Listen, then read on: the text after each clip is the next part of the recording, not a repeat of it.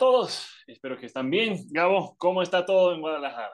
Muy lleno de humo porque está quemando el bosque. No, estamos bien, estamos bien. Solo tenía que decir algo más diver- divertido que nada más. Todo bien, gracias a Dios y ya está. Pero igual, todo bien, gracias a Dios. qué bueno. En Quito también estamos bien. Ten- Tenemos un, un susto hace un par de semanas. En. Quito, no sé si sabes, pero en Quito está rodeado por como cinco vol- volcanes activos. Sí, sí, Entonces uno se, se suponía que iba a, a volar, pero gracias a Dios, todo tranquilo. todavía no. Una pregunta. Si Dime. tenías que hacer solamente un, un ejercicio, un movimiento para el resto de, de tu vida y los demás ya no podrías hacer, ¿qué sería? Ah, ¿cuál sería? Digo, sería una situación muy triste en realidad, pero, Sí. pero probablemente sería, yo creo que sería el back squat.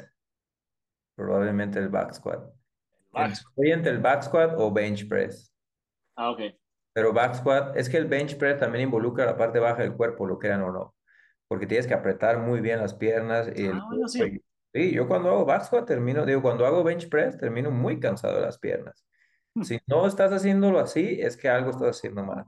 Este, Interesante. las piernas están muy involucradas. Sí, luego, luego hacemos una clínica de bench press si quieres. Este, pero entre esos dos, yo creo que porque fortalece todo el cuerpo, probablemente el, el back squat, y, y por la funcionalidad que te permitiría tener para el resto de la vida. Ujú. Ah, Pero el bench press me encanta hacerlo y también tener un torso fuerte, capaz de empujar grandes cantidades de peso, se transmite a otras cosas. ah, ok. Está bien. ¿Tú qué? Yo, yo pensaba en los, en los man makers, Man o sea, los más o Ah, menos bueno, burpee pero ese es, ese es un movimiento que tiene como cinco incluidos en uno. Ese es five in one. Ah, ok. Entonces tú estás, o sea, tú estás No, digo, o diciendo sea, está, Está bien, o sea, la verdad sí, es man maker, es un movimiento, pero tiene varios, entonces, o sea, fue una respuesta muy, muy inteligente, la verdad. Está bien. Muy bien. La verdad, la verdad, chicos, que yo estaba pensando en esto más tiempo que tenía la ventaja. Y no, bueno, ahí tienes empuje, jalón, deadlift, squat, tienes un clean, un, un overhead, un, un press overhead. No, no, no, pues es un muy, muy buen movimiento, sí. Sí, gané, creo. pero No, eso sí, eso sí. Este, chicos, hoy estamos entrando a este, a este tema de, de fatherhood, que es ser un, un padre. Y, y de hecho, la verdad es que de ahí nace Proyecto Linaje. Proyecto Linaje nació queriendo capacitar y apoyar a papás que se dan cuenta, uff, quiero hacer esto mejor. Entonces, por eso estamos iniciando como esta, esta serie que van a ver, van a ver este, cada cuantos episodios vamos a hablar de fatherhood, creo. Ujú, Entonces, hoy estamos hablando de, del porqué de todo eso. De, del, o sea, obvio, para iniciar es el, el punto final. Es, quiero ser un representante genial de quien es Dios hacia mis hijos. ujú, O sea, eso, lo, eso es el, el porqué en sí. Pero ¿por qué tenemos que entrenar? De eso nos toca hablar. Para iniciar, todos hemos tenido entrenamiento en ser papá, sí o sí. Hemos tenido entrenamiento en ser esposo, sí o sí. ujú. A veces, esos ejemplos, esos entrenadores, ese entre, entrenamiento ha sido bueno, pero en muchos casos no tanto. Eh, cada vez que, que, que, vemos a un papá gritarle a, a, su hijo en el parque, es entrenamiento, porque estamos vi viendo, es un papá, él lo hace así, entonces es una manera, manera de hacerlo. Y cada vez que, que, vemos a un papá abrazar a su hijo, también es entrenamiento, en ese sentido es, es bueno todos probablemente hemos ido a la casa de un amigo y vimos cómo su papá interactuó con él. Eso también fue entrenamiento. Mm. Para, para mí, el, yo crecí en, en, en, Perú entre los años 2000 y 2006. Tenía entre 12 y 18 años durante esa época. Y no sé, no sé si era así en México, pero la programa principal en esa época, creo que hasta ahora, es el príncipe de rap. ¿Conoces? sí. Sí, sí, lo, lo, veía de vez en cuando, no fui tan, pero sí. Yo pensé que ibas a decir el Chavo del Ocho o algo así, la verdad, pero qué bueno que no. Sí. De hecho, de hecho, nunca he visto un episodio entero de Chavo del Ocho. En, es muy famoso en Brasil, pero sí. Sí, sí. Y es una programa mexicana, ¿no? Es mexicano, sí. Ah, ok.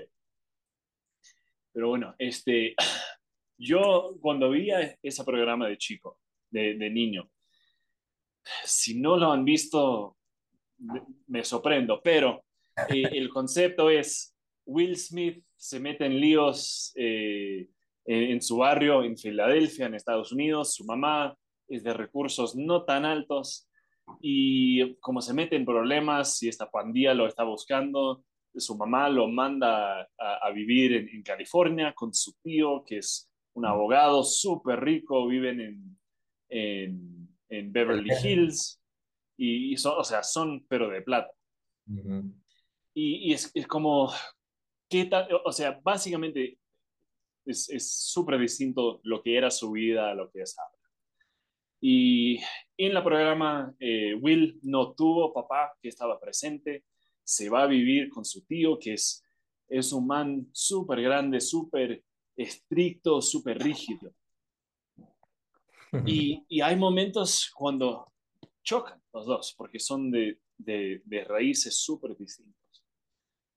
Y la forma que él trata a Will, que la forma que, trata a Carlton, su propio hijo, es, distinto a veces.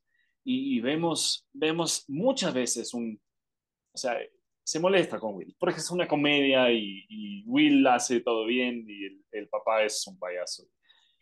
Pero, pero hay un episodio que, me mata. Que el, papá de Will finalmente llega a su vida y, quiere, quiere ser parte de su vida hasta que no. Y, y, al final de este episodio, el, el, papá de Will sale y se, comporte así, no, no, sí, está todo bien, todo, todo tranquilo, o sea, tienes que irte, no, no se preocupe. Y sale de, de la sala y Will le mira a su tío y le dice, o sea, empieza a llorar. Y dice, ¿por qué? ¿Por qué nadie me quiere? Y este tío que siempre ha sido súper rígido, súper duro, le da un abrazo y Will empieza a llorar en este abrazo. Esto también es entrenamiento. Capaz no es la mejor manera de sacarlo, pero si no teníamos un papá presente, ah, tal vez el entrenamiento que sí teníamos era papás de tele. Entonces, tenemos, por lo que hemos visto y vivido nuestra experiencia, tenemos entrenamientos de qué, ser, de qué es ser papá. Y tenemos que decir, ok, esto está bien, esto está mal, necesito votar este entrenamiento, necesito olvidar eso, igual que hablamos de, los, de los supuestos crossfiteros haciendo este front squat en un, balón bosa, ¿no? Eso no vale, o sea, tenemos que descartar eso y hacer unos back squat normales. Como es. Como es. Entonces, es súper importante eso. Es que, sabes que nuestra referencia como seres humanos o, el único que puede establecer lo que es 100% correcto es el mismo creador. Mm. Él es el mismo creador. Entonces, siempre que tomamos nosotros como referencia a alguien o algo más, lo estamos poniendo sobre Dios. Dicen por ahí que el acto de adoración más genuino es la imitación. Mm. Entonces, si tú estás imitando a algún otro hombre, estás adorando a esa persona y eso es idolatría. Entonces, el único que es digno de que tú le, lo copies y que también es muy bueno para ti hacerlo, es Dios mismo y Jesús en su, en su forma encarnada, o sea, el Hijo. Este, ahí es en donde nosotros encontramos. Fíjate que ahorita que estabas hablando de esto, de la figura paterna que está, que no está, me vinieron dos cosas a la mente. Una es una persona que conozco, un amigo, un amigo muy estimado mío, es ecuatoriano, de hecho, él, que me mencionó que eh, él fue criado por su abuela, porque sus papás no estuvieron. Y después su abuela también murió. Y no me acuerdo qué edad tenía él, pero él estaba muy irritado y me dijo que estaba irritado con Dios, enojado con Dios. Eh, y bueno, yo hablé con él y le mencioné y obviamente es una situación muy difícil, muy difícil. O sea, no tener padres y después todavía tener a tu abuela y que muera a una edad joven y todo esto es muy difícil. El mundo está lleno de cosas muy difíciles y el humano, porque no conoce a Dios y no se conoce a sí mismo en su esencia, eh, naturalmente pasa a culpar a Dios. Es como que si Dios es bueno, ¿por qué pasan tantas cosas tan malas? O no es bueno o no es tan poderoso como para cambiar esto. Pero esa pregunta está mal. Más bien debería ser, si Dios es bueno, ¿por qué nos permite seguir existiendo? Porque nosotros nos desviamos. Él, él lo hizo todo bueno y nosotros lo echamos a perder. Entonces yo, yo le mencioné a esta persona, le digo, es que Dios fue tan bueno que en el punto de que no tuviste un, un, un padre, una madre, tuviste una abuela y a pesar de revelártele a él, a Dios, o sea, te dio a alguien y sigues aquí vivo. Y, yo te estoy presentando esta verdad para que tú puedas realmente conocer a Dios como Él es. Y la verdad es que hay unas niñas, unas niñas tendrán que unos 11, 9 años, son hermanas, tienen otra hermana más chica eh, en nuestra iglesia y una familia de la iglesia las, las está en proceso de adoptarlas. Y yo las conocí hace poco yo no sabía que, que sus papás no, no estaban, eh, no eran los que estaban ahí, pues, que eran adoptadas. Y yo estaba platicando con ellas y, algo me comentaron, me dijeron que me parecía Thor, me dijeron así, estaban bromeando ellas. Y yo jugando con ellas y estábamos orando, me acuerdo de una reunión de oración y a mí me tocó orar y yo normalmente no cierro los ojos, o sea, yo estoy así con los ojos abiertos, casi veo para abajo, a veces estoy en una posición neutral, no es como que haya una forma de orar, pero las niñas me dijeron, ¿por qué oras con los ojos abiertos? ¿Así te enseñaron tus papás o qué? Y ya yo les expliqué ahí y llegué a un punto en donde les dije, hablé de sus papás, o sea, dije como si yo dando por, por hecho que sus papás, ellas no me dijeron nada, nomás se quedaban calladas. Y ya después alguien más me dijo que pues ellas son adoptadas. Y, y a mi cabeza luego, luego vino la, el, creo que me parece que es un salmo en donde David mismo dice que aunque mi padre y mi madre me abandonasen, Dios no lo hace, tú nunca me dejas. Ese es el Padre que tenemos. Entonces, es genial haber tenido padre y madre. Es genial y gracias a Dios. No haberlo tenido también, también es bueno, así fue.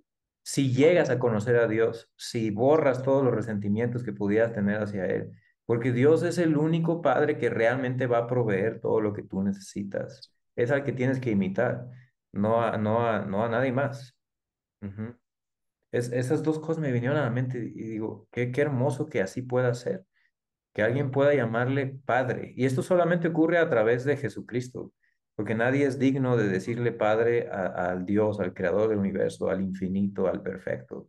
Solamente a través de la restauración de la relación con Él, a través de Dios mismo que bajó para salvarnos.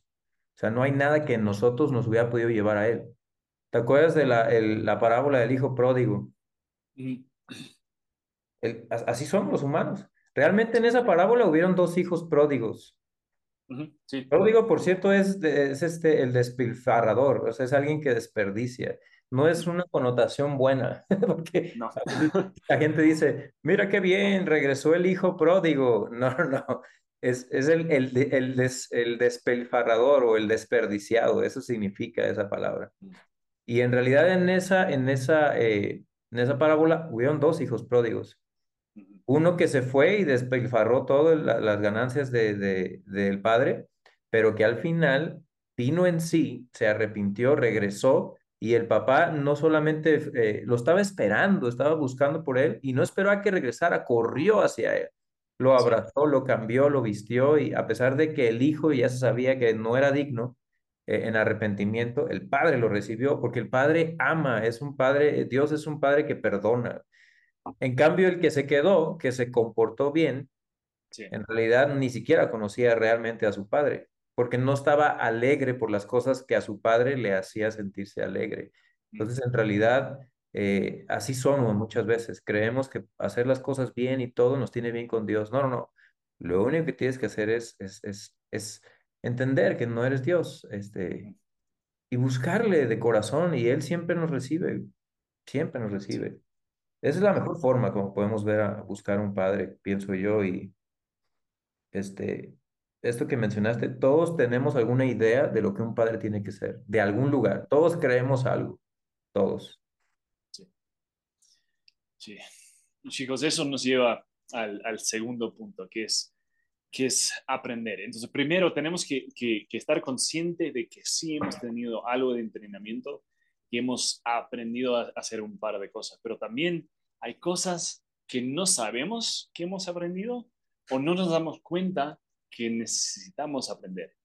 Estuvimos hablando sobre, sobre el, o sea, el, rol de las piernas en el, en el bench press. Yo hasta, hasta hace dos, 12 minutos no sabía que, que, hay que usar las piernas en el bench press. Yo no sabía, lo siento. Pero... ¿Sabes lo que no sabes? no, no sé lo que no sé. Y eso es precisamente lo que, lo que estamos, de lo que estamos hablando ahora. Hay cosas que no sabes. Hay cosas sobre ser un papá, sobre ser un esposo, que no sabes. Y no es malo en sí eso. Sobre todo cuando llegas a un lugar donde quieres decir, quiero aprender, ¿qué me toca aprender? Voy al box y es, es, día de bench press y, y, me dices, ok, pero usa las piernas. Y voy a decir, ¿qué? ¿Cómo? ¿Qué tiene que ver eso? Bueno, y, me cuentas cómo funciona. También hay momentos de, de, de ser papá y decir, sabes, si, si te pones de rodillas para hablar con tus hijos, sobre todo los chiquititos, va a cambiar completamente la forma que se te llevas con ellos. Y vas a decir, sí, eso no sabía. Bueno, por eso estás acá. Queremos aprender las cosas que ni siquiera sabíamos que nos toca aprender.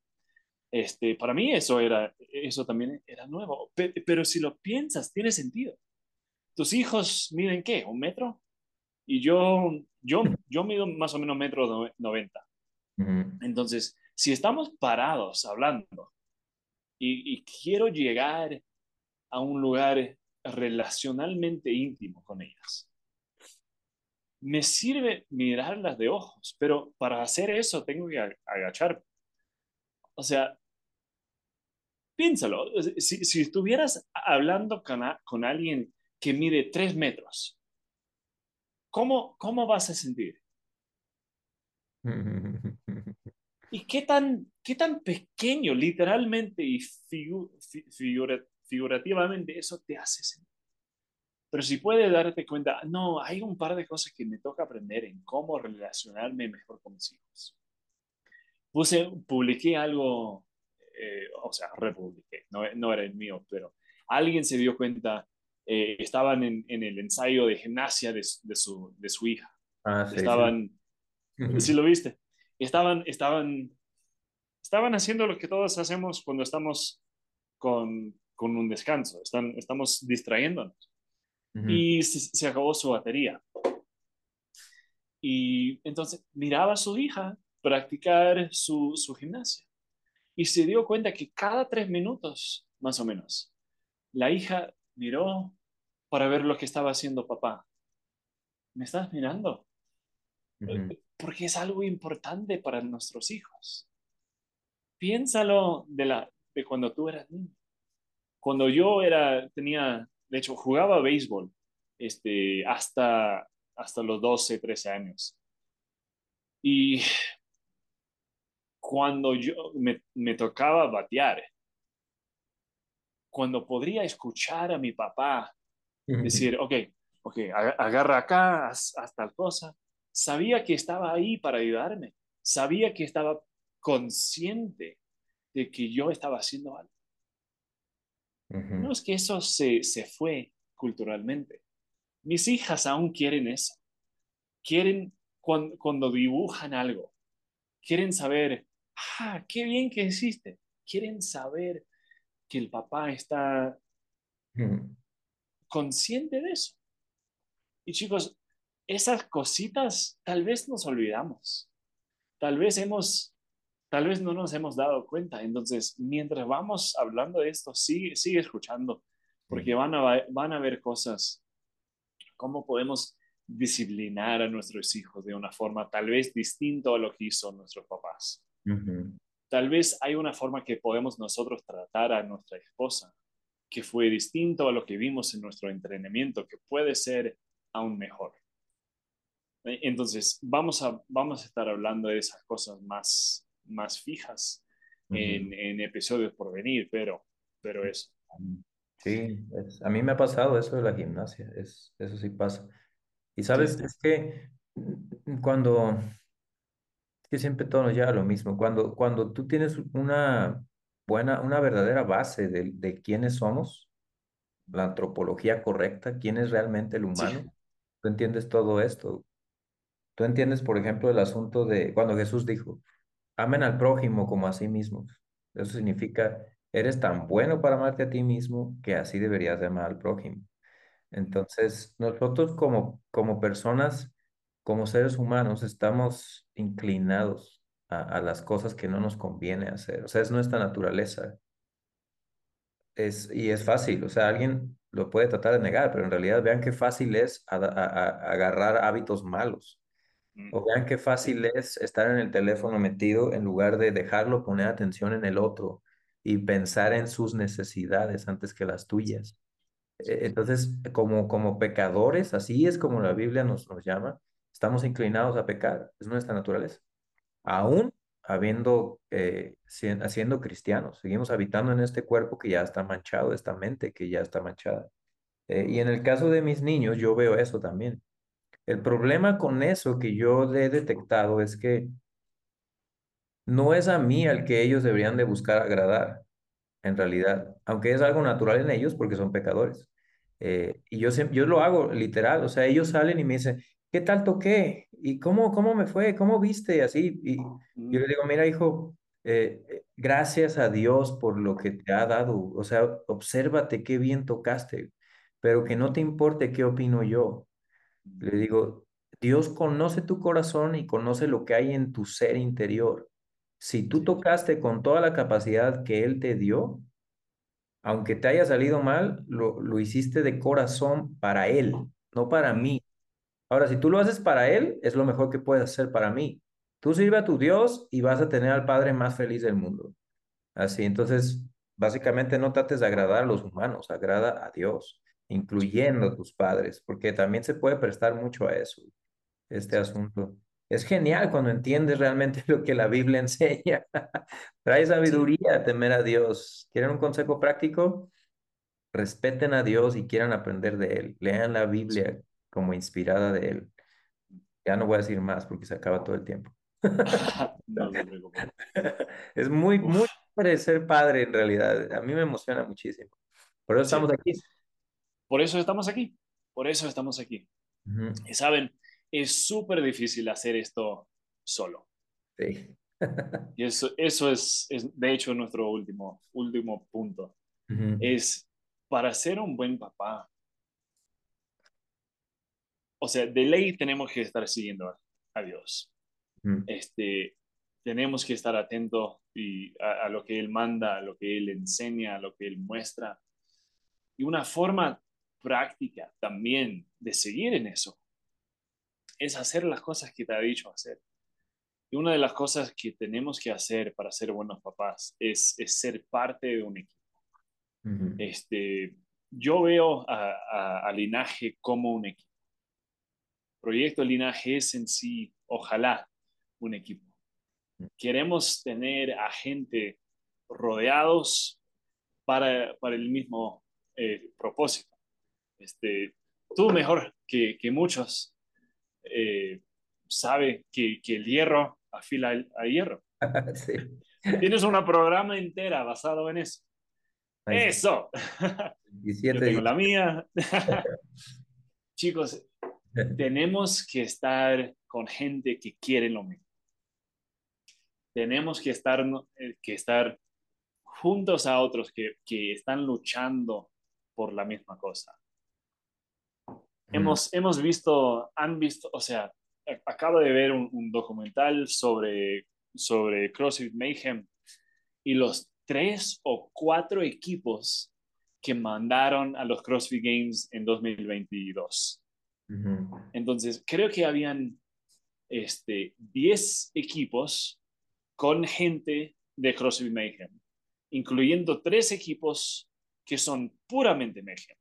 Entonces, este CrossFit eh, Mayhem Freedom, el de Froning, hay una que se llamaba Independence y otra que se llamaba algo. Liberty, creo. no sé, no me Liberty, sí, sí, creo que tienes razón. Entonces, hay un montón de gente en Cookville, Tennessee, que están luchando para ser los mejores atletas de los CrossFit Games. Este, de hecho, es, tan, tan grande este equipo que hay australianos que, que están siendo parte de eso, pero de lejos. Mm, ¿Por qué? Latinoamericanos, sí. Sí, sí, y latinoamericanos también. ¿Por qué? Porque saben que todos estamos comiendo, durmiendo, ejercitando para la meta de llegar y ser los mejores de los CrossFit Games. Y lo hacen porque están juntos y son parte de un equipo. Eh, cada, cada box, creo, hace un, hace un reto de nutrición, un reto de, de días sin faltar o algo así, ¿no? ¿Y por qué funciona eso? Porque es parte, es algo que estás haciendo con otra gente. Estás diciendo, uff, sí, no entrené hoy. Pues dale, porque si no, lo vamos a perder. Cuando estamos rodeados de otros hombres que también quieren ser mejores papás, van a decir, chuta, luché con esto, fallé en esto. Y yo te voy a decir, ok, pídele perdón a Dios y de ahí la próxima vez haz, intenta esto. Y, tú me vas a decir, sabes, escuché tal cosa de, de, tal man que le ayudó a hacer tal cosa. ¿Por qué? Porque estamos, estamos metidos en esto juntos, porque somos un equipo. Sí, un mismo propósito, un propósito en común. Exacto. Entonces, si no tienes a otra gente que quieren ser mejores hombres, mejores esposos, mejores papás, acá estamos. Únete a esto, escuche lo que, lo que estamos sacando, haznos preguntas. Queremos estar ahí por ustedes, queremos ayudarlos, no tan solo en el box, porque el box es, es algo tan no sé cómo, o sea, es, tan, en inglés decimos fleeting, o sea, es una porción así de la vida, es, algo tan pequeño. Pero esto de, de, representar bien a Dios, de crear un, un legado, no en la forma que tenemos bastante plata o que teníamos tanta tierra, porque, o sea, tenemos un, un, un, legado en nuestras familias vamos a dejar tal vez a nuestros hijos plata, tal puede ser, pero sí o sí vamos a dar una impresión en cómo pueden ser y cómo pueden seguir a Dios. Entonces, sigue con nosotros, sigue participando, sigue haciendo preguntas y vamos a vamos como equipo a mejorarnos como como hombres. Así es, es seguro estar juntos, sobre todo si perseguimos el mismo propósito, nos fortalece porque siempre hay alguien que va más adelante que otro y siempre hay alguien que es más fuerte en un área que otro. Y si está a la disposición de ayudar y de servir a los demás, es muy bueno, es muy, muy bueno. Además, si tú tienes el propósito de servir a Dios a través de tu rol como hombre, esposo o padre, vas a tener casi por como una reacción natural el deseo de pertenecer a, un grupo, de tener algunos otros amigos, compañeros de lucha, soldados en la misma batalla eh, para poder compartir con ellos. A mí me ha pasado, es un deseo natural. ¿Por qué? Porque es complicado el, el trabajo. O sea, en el caso del ejemplo que usaste de Mayhem, es muy, muy difícil. Ser atleta es muy demandante en, en muchas facetas del ser humano, no nada más física. Hayley Adams, por ejemplo, se acaba de retirar supuestamente porque la parte eh, psicológica, emocional no andaba bien. Es muy difícil ser atleta de ese calibre y no lo puedes hacer solo. Hay personas, hay excepciones eh, a la regla siempre, pero en el caso de la vida en la fe, simplemente no es así, no es así el diseño. Va a haber gente que por su rol, su posición dada por Dios, está, por así decirlo, en madurez encima de otros y es un puesto bastante solitario, como es el caso de algunos pastores, pero aún ellos tienen que tener a alguien más a un lado para que les soporte, les ayude, les, les anime, les escuche. Entonces, eh, eso es lo que estamos tratando de hacer acá en cuanto a eso. Brian y a mí nos apasiona muchísimo el tema de ser esposos, de ser padres.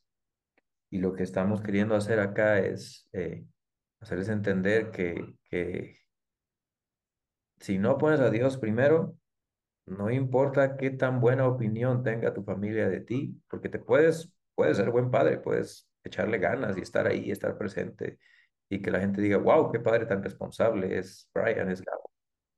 Pero si no lo estás haciendo con un corazón entregado, humilde, porque sabes qué es lo que Dios quiere de ti y es tu deseo, y los estás llevando a Él, yo le digo a mi esposa, le digo, ¿sabes qué, amor? Le digo, es que nosotros metimos a nuestros hijos en este problema. nosotros los trajimos, por así decirlo, visto desde el lado humano. Mm. Nosotros los trajimos a este cuerpo. Nosotros les heredamos, por así decir, el pecado. Entonces, nosotros no los vamos a sacar de acá. Es una obra sobrenatural de Dios, pero podemos ser los instrumentos que Él escoja y elija para llevarlos de regreso a Él. Porque sus hijos, damas y caballeros, quien sea que esté escuchando, su, su, sus hijos van a existir por el resto de la eternidad en algún lugar. Entonces, más vale que los lleves a, los pies de la cruz, porque cuidado, mucho cuidado, es mucha responsabilidad. No es un juego, es lo más serio que puedas hacer si ya tienes hijos, si ya tienes esposa. Entonces, rodéate de la gente que te van a empujar hacia eso y nos vemos en el próximo episodio. Bye.